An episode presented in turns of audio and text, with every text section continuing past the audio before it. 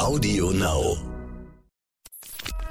Der Bauch war also mit Flüssigkeit gefüllt, die scheinbar alle anderen Strukturen zu verdrängen schienen, aber das war im Ultraschall nicht möglich genau einzuordnen, von wo aus diese Flüssigkeit ihren Ursprung nahm oder was eigentlich genau los war. Man konnte nur sagen, dieser Bauch ist komplett gefüllt mit Flüssigkeit. Man sieht eben Ansammlungen von Bauchwasser oder auch nach operativen Eingriffen oder Blutungen, aber in dieser Größenordnung hatte ich das zuvor noch nie gesehen. Und aus der Drainage haben sich dann zehn Liter Flüssigkeit entleert. Es ging ihr eigentlich sofort besser. Ärzte sollen Leben retten. Ärzte sollen Krankheiten erkennen und Leiden heilen. Aber was ist, wenn sich eine Krankheit nicht so leicht erkennen lässt? Was, wenn rätselhafte Beschwerden es den Medizinern schwer machen, die Ursache einer Erkrankung zu finden? Dann kann man nur hoffen, dass man einen Arzt an seiner Seite hat, der dranbleibt, der nicht nachlässt, bis er sie endlich gefunden hat. Die Diagnose, der Stern-Podcast. Ich bin Annika Geisler, Ärztin und Redakteurin und beim Stern für die Rubrik Die Diagnose verantwortlich. Hier erzählen Mediziner von ihren ungewöhnlichsten Fällen. Dr. Matthias Janek kenne ich bereits aus einer früheren Folge. Der Internist leitet am Albertinen Krankenhaus in Hamburg die Sektion Nephrologie, also die Abteilung, die sich mit Nierenkrankheiten beschäftigt. Heute erzählt er mir von einer Patientin, die mit einer scheinbar ganz eindeutigen Diagnose zu ihm kam. Ja, das ist eine sehr rüstige ältere Dame gewesen, die Anna nicht zur Last fallen wollte, aber immer wieder ähm, mit dem Beschwerdebild aus Luftnot und geschwollenen Beinen ins Krankenhaus kam. Sie war insgesamt zweimal ähm, stationär gewesen in den letzten Monaten und äh, hatte jedes Mal die Diagnose dekompensierte Herzinsuffizienz, also eine sehr akut verschlechterte Herzschwäche erhalten. Das heißt, dekompensierte Herzinsuffizienz, das Herz pumpt nicht mehr so richtig, bringt das Blut nicht mehr so voran. Ähm, wie entstehen da die Symptome, die Sie genannt haben? Also sie hatte vordergründig typische Symptome einer Herzschwäche. Sie hatte sehr stark angeschwollene Beine. Sie hat über Luftnot geklagt, über allgemeine Hinfälligkeit und hat eben insbesondere mit Luftnot und dieser massiven Beinschwellung ähm, zunächst den Hausarzt und dann die Notaufnahme aufgesucht und ist dann entsprechend auf Herzinsuffizienz auch behandelt worden. Was bekommt man da für Medikamente? Also typischerweise werden gegen geschwollene Beine bestimmte salz- und wassertreibende Medikamente, sogenannte Diuretika, angesetzt, die eben die Aufgabe haben, Salz und Wasser aus dem Körper zu entfernen. Und dadurch kommt es eben zur Gewichtsabnahme, zur Entlastung des Herzens und zum Abschwellen der Beine. Hat das denn bei ihr gut angeschlagen? Interessanterweise ist es eben so, dass bei den beiden Voraufenthalten jeweils ihre Symptome sich deutlich gebessert haben. Sie hat eben dieses Furosemid, ein Diuretikum, also ein wassertreibendes Mittel erhalten. Dadurch sind die Beine abgeschwollen, die Luftnot hat sich gebessert. Was man aber sagen muss, ist, dass äh, obwohl sie unter der Fahne einer Herzschwäche aufgenommen wurde, dass jeweils im Herzecho eigentlich eine normale Pumpfunktion beschrieben wurde. Das heißt also die Pumpfunktion des Herzens wurde gut beschrieben, gibt allerdings neuerdings die Erkenntnis, dass es auch Patienten gibt, die, obwohl sie gut pumpen, eine Störung der Entspannung des Herzens haben, so dass man die Diagnose Herzinsuffizienz auch stellen kann, obwohl die Pumpfunktion gut ist. Das ist aber ein schwieriges Feld, was eben die Gefahr von Fehldiagnosen birgt. Herzecho ist diese Untersuchung, wo der Ultraschallkopf auf den Brustkorb gesetzt wird und wo man dann rot und blau sieht. Genau, da sind bestimmte Fließrichtungen des Blutes, äh, wo man beurteilen kann, ob eine Klappe gut schließt oder ob eine Klappe insuffizient ist und auch die Flussgeschwindigkeiten des Blutes. Aber diese Pumpfunktion ist eben an bestimmte Messgrößen gebunden im Herzultraschall und ist eigentlich gut zu bestimmen. Aber die Frage einer Herzentspannungsschwäche, also was sich diastolische Dysfunktion nennt, ein komplizierter Begriff, das ist eben im Herzecho nicht ganz einfach zu sagen und wurde in diesem Fall aber diagnostiziert. Das heißt, da kam eine Patientin in ihre Klinik, wo scheinbar alles klar war. Herzschwäche, sie war therapiert worden mit Medikamenten, hatte wieder die gleichen Symptome, eben Wasser in den Beinen und Luftnot. Und dann haben Sie sie kennengelernt zum ersten Mal. Sie wurde mir vorgestellt, ich bin ja Nierenfacharzt, weil ihre Nierenwerte erhöht waren und ich sollte das mitbeurteilen. Und ich habe die Patientin eben befragt, ob eine Nierenschwäche vorbekannt sei. Da meinte sie, ja, geringgradig, aber dem sei nie nachgegangen worden. Sie habe irgendwann mal eine kleine Nierenzyste gehabt, aber das war jetzt kein großes Thema in ihrer Vorgeschichte. Und äh, ich habe dann einmal den Bauch untersucht, der mir sehr prall und ausladend erschien. Und die Patientin war aber sehr schmerzlos in der Beziehung und meinte, der Bauch gehöre so und er sei immer so aufgetrieben, sie habe eben so einen solchen Bauch. Aber dann wurde nochmal in unseren Unterlagen und in denen aus den Voraufenthalten geguckt, auch aus anderen Häusern. Und es ist aber nie eine Ultraschalluntersuchung des Bauches und auch der Nieren erfolgt, weil eben alles so klar schien. Also die Beinödeme, also die Schwellung der Beine, die Herzschwäche und die, der Anstieg der Herzschwächemarker, das schien alles ein rundes Bild zu sein, sodass es eigentlich nie einen Anlass gab, einen Ultraschall des Bauches durchzuführen. Hm. Sie haben jetzt gesagt, ein ausladender Bauch. Wie muss man sich das vorstellen? Mit welchem Umfang und äh, was gibt es da für Differentialdiagnosen, was das sein könnte?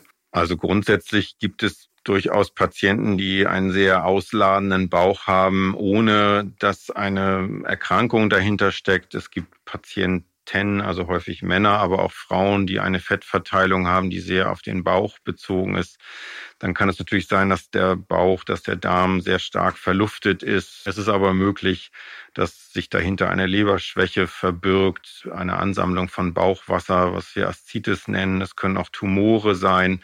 Also die Differentialdiagnose in diesem Bereich ist sehr breit und das ist natürlich eine Domäne des Ultraschalls, da eine Ersteinschätzung oder auch eine Diagnosestellung ähm, zu liefern. Und wenn man sich die Patientin vorstellt, wo ist denn sozusagen die Schwelle, wo Sie sagen, hm, dieser Bauch ist auffällig? Es gibt ja, wie Sie gesagt haben, auch adipöse Patienten, da fällt das gar nicht so auf. Also wie muss man sich die Frau vorstellen?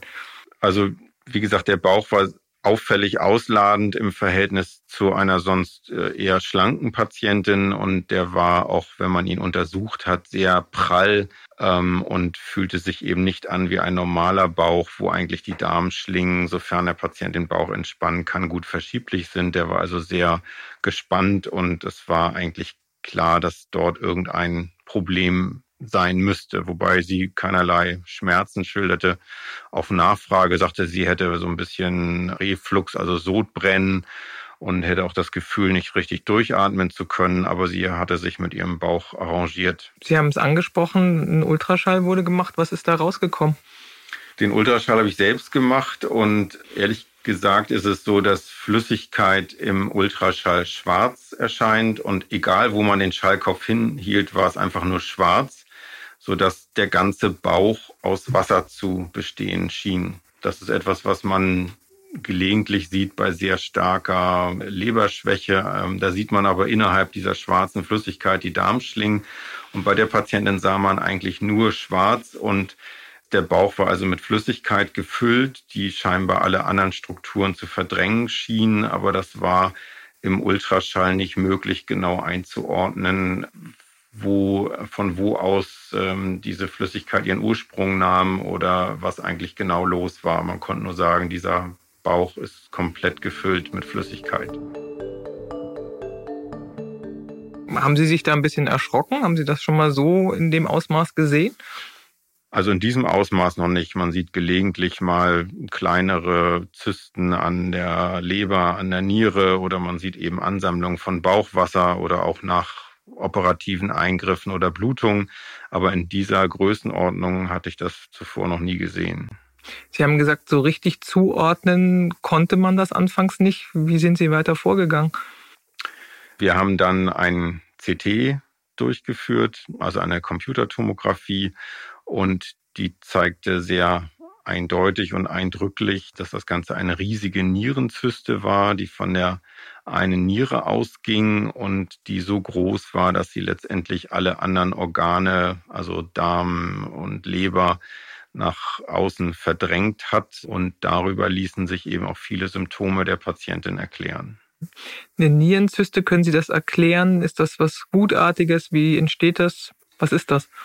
Nierenzysten sind sehr häufige Erkrankungen, die in aller Regel, sofern sie nur in geringer Zahl auftreten, sehr harmlose Veränderungen sind. Die können mal zu Tumoren entarten, das ist aber sehr selten und im Ultraschall eigentlich sehr gut einzuschätzen. Das heißt, grundsätzlich ist der Nachweis einer Nierenzyste nichts, was einen nervös machen sollte und was auch in der Regel überhaupt keine therapeutische Konsequenz hat. Es sei denn, die Zyste macht Beschwerden. Was haben Sie als nächstes gemacht? Wenn das so große Ausmaße hatte, muss man ja wahrscheinlich handeln. Also wir haben erstmal überlegt, grundsätzlich gilt eben die Regel, ähm, eine unkomplizierte Zyste lässt man einfach so da, wo sie ist.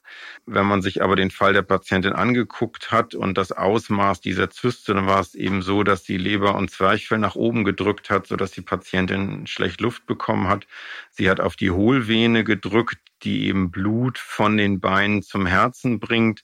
Das heißt, die Schwellung der Beine war gut zu erklären, das Sodbrennen war gut zu erklären, weil die Zyste eben auch den Magen nach oben durch das Zwerchfell hindurch gedrückt hat und auch die Herzschwäche, eben das Herz muss auch Blut pumpen. Es ist scheinbar so, dass der Rückfluss des Blutes zum Herzen eingeschränkt war. Das heißt also auch die Pumpleistung des Herzens die zumindest klinisch eingeschränkt war, konnten wir uns gut erklären, so dass wir uns eben von einer Entfernung oder Entlastung dieser Zyste versprochen haben, dass sich viele Symptome dieser Patientin verbessern. Und haben Sie das dann zeitnah gemacht? Genau, wir haben die Kollegen der Urologie hinzugezogen, äh, die dann eine Drainage gelegt haben, also einen Schlauch in die Zyste in lokaler Betäubung und aus der haben sich dann zehn Liter Flüssigkeit entleert über die nächsten zwei Tage. Das heißt, der ausladende Bauch der Patientin verschwand von einem Tag auf den anderen und damit auch sehr viele ihrer Beschwerden. Zehn Liter ist ja ein normaler Wassereimer. Das ist ja beeindruckend viel. Ja, das ist also die größte Zyste, die ich je gesehen habe. Sie ist trotzdem harmlos gewesen. Also es ist kein Tumor. Es ist auch, wie gesagt, eine durchaus gutartige Veränderung, aber sie hat einfach durch ihre Größe eben doch erhebliche Symptome gemacht. Und die Patientin äh, hatte danach eine, konnte viel besser Luft äh, bekommen, hat die Beine schwollen sehr schnell ab, weil das Blut jetzt wieder zum Herzen zurückfließen konnte. Die Nierenfunktion besserte sich, weil die Zyste auch auf die Nierenvenen gedrückt hat. Auch die Nierenfunktion besserte sich. Kurzum, alles wurde besser. Können Sie noch mal zu dem Ausgangspunkt zurückkommen? Sie war ja schon zweimal dann wegen Herzschwäche behandelt worden, bekam auch Medikamente. Das war ja schon so eine Art Selbstläufer geworden. Woran liegt das? Das ist die Gefahr, dass Patienten sehr schnell auf eine falsche Schiene kommen diagnostisch, wenn sie ein Muster, also ein Krankheitsmuster anbieten, was der behandelnden Ärztin oder dem Arzt bekannt vorkommt. Die Patientin hat eben das Muster geschwollene Beine, Luftnot und Erhöhung eines Herzschwächemarkers des BNPs. Das BNP ist ein wertvoller Marker, um Herzschwäche zu beurteilen, aber er kann eben auch bei anderen Erkrankungen ansteigen, ähm, zum Beispiel war in diesem Fall eben eine Niereninsuffizienz lag vor, die auch zum Anstieg dieses BNP-Wertes führen konnte. Ähm, und auch das Herz war natürlich schwach, aber es war nicht schwach durch eine Pumpschwäche, sondern auch, weil diese große Zyste eben den Blutfluss behindert hat. Das heißt, diese Patientin ist, muss man sagen, mehrfach auf die falsche Schiene geraten. Ist natürlich auch so, dass die Therapie ihr kurzfristig auch geholfen hat, die man ihr angeboten hat, die Herzschwächetherapie, so dass sich diese Fehldiagnose erstmal vordergründig bestätigte. Sie haben ja gesagt, wenn bestimmte Muster oder Kriterien erfüllt sind, dass es dann oft in eine Richtung geht, weil der Arzt das kennt und äh, in die Richtung denkt. Wie durchbrechen Sie das bei sich selber? Eigentlich sollte man als äh, gute Mediziner oder guter Mediziner immer mit drei Differentialdiagnosen mindestens arbeiten. Und wenn man ein Problem vor sich hat und hat eigentlich immer nur eine Differentialdiagnose, dann ist die wahrscheinlich in acht von zehn Fällen richtig, aber in zwei von zehn Fällen geht das schief, so dass man tatsächlich immer gucken muss, passen alle Dinge, gibt es Befunde, die meine Diagnose widerlegen. Und früher war es so, dass ein Herzultraschall, der gesagt hat, das Herz pumpt gut, eigentlich die Diagnose einer Herzinsuffizienz widerlegt hat. Im Zeitalter der Herzinsuffizienz mit gestörter Entspannungsfunktion des Herzens kann das nicht mehr so stehen bleiben, aber trotzdem, wenn ein Befund zurückkommt, das Herz pumpt gut, spätestens dann muss man ein paar andere Differentialdiagnosen in sich bewegen und eine komplette körperliche Untersuchung gehört eben auch zu einer Aufnahme.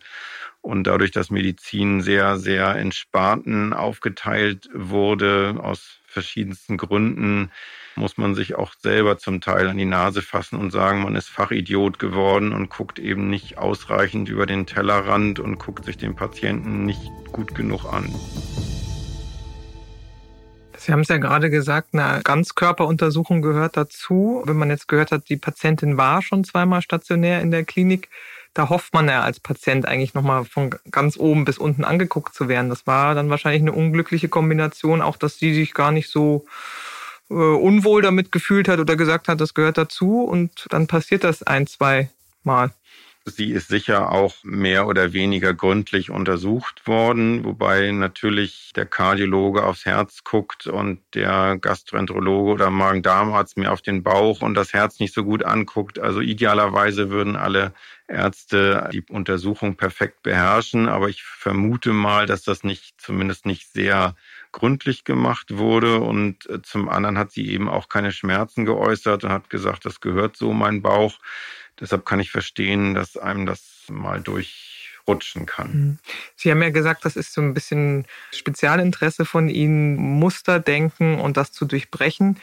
Wo sind Sie denn selber mal in so eine Falle getappt oder wann hat das bei Ihnen angefangen, dass Sie sagen, oh, da muss man aufpassen und noch lieber dreimal hingucken? Das passiert uns ja, wenn man praktisch tätig ist, ständig. Das heißt, man hat eine Verdachtsdiagnose und man ist so begeistert von der Verdachtsdiagnose, dass man einfach immer nur Dinge sucht, die die zu bestätigen scheinen.